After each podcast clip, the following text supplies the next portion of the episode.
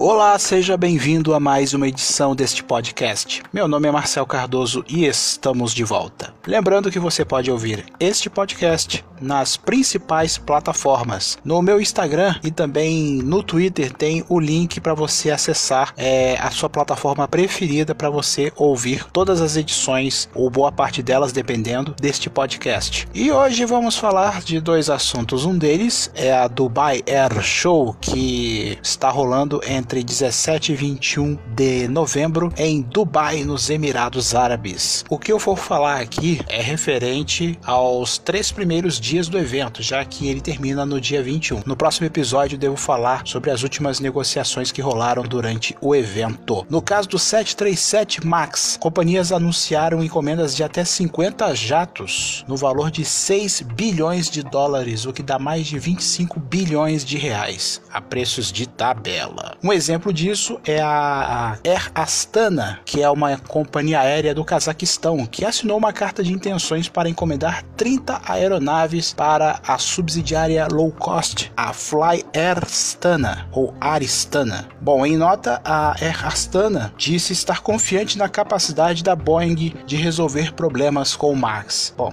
essa, esse otimismo aí não é de hoje, né? Já são oito meses que o 737 Max está inoperante em todo o mundo. A expectativa é que os testes do novo software, testes de voos, etc., comecem em dezembro e que a certificação pela FAA, que é a Autoridade Aeroportuária dos Estados Unidos, e da EASA, que é a autoridade da União Europeia, saia até março do ano que vem. Vamos ver, né? Outros destaques da Dubai Air Show nos três primeiros dias. A Flynas, que é da Arábia Saudita, fez encomendas do Airbus A321 XLR, que quer dizer Extra Long Range. O executivo-chefe da Flynas havia dito na última segunda-feira que a companhia estava negociando o exercício de opções de compra para alguns ou todos os 40 jatos Airbus A320 Neo, no caso a família. A Air Senegal encomendou 8 A220, que é o antigo projeto C-Series da Bombardier, que na minha opinião vai ser o substituto direto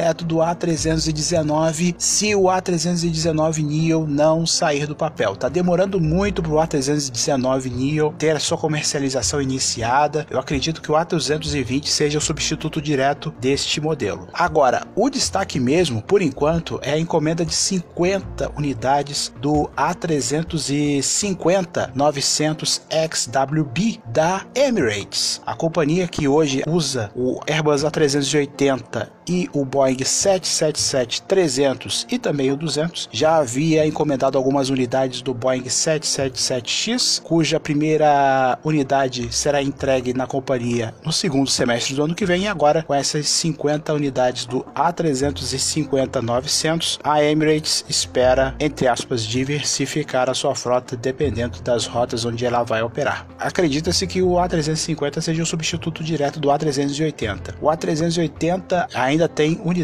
a serem entregues a companhias aéreas. Na Emirates ainda tem pouco mais de cinco aeronaves. A última delas é o Eco Vitor Sierra, que ainda não tem data para ser entregue. No próximo episódio eu falo mais sobre a Dubai Air Show, que vai até o dia 21 de novembro em Dubai, nos Emirados Árabes. Bom, mudando de assunto, eu vou falar novamente sobre uma semana que está sendo meio que turbulenta para uns e de mudança para outros, a começar pela Globosat, que anunciou a demissão de Alberto Pessegueiro, diretor da Globosat desde 1994. Ele que em entrevista a um portal fez desdém da Netflix, foi desligado da Globosat, mas vai continuar tendo ligações com o grupo Globo, mas apenas com a parte de joint ventures. É, conforme eu já tinha dito no episódio anterior, é, já foi definido o nome do novo diretor da Globosat e também da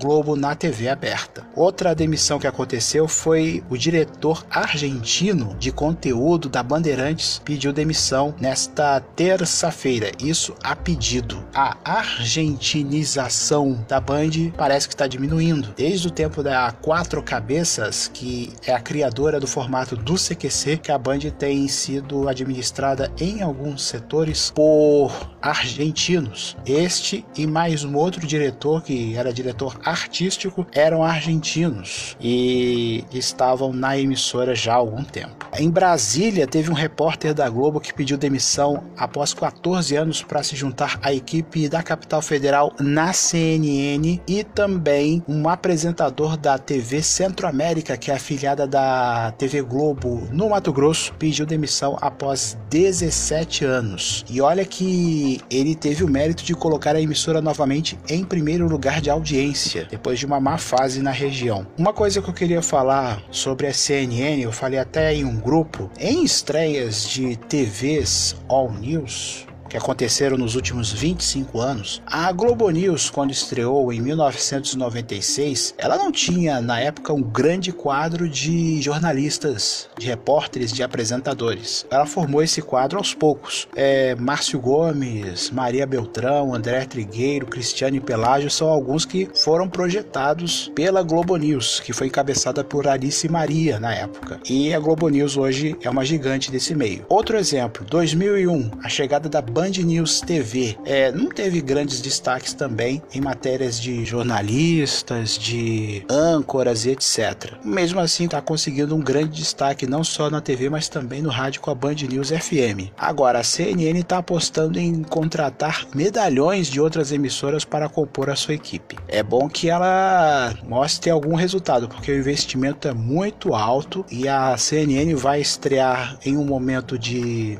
instabilidade nas TVs por assinatura, no mercado que está em transição. Eu acredito que os donos da CNN Brasil sabem da grande responsabilidade que tem ao contratarem estes nomes para compor a nova equipe que vai estrear em março de 2020. Isso é previsão, né? O canal. É esperar para ver o que vai acontecer. É muita contratação de peso para uma responsabilidade que vai ser igualmente de peso.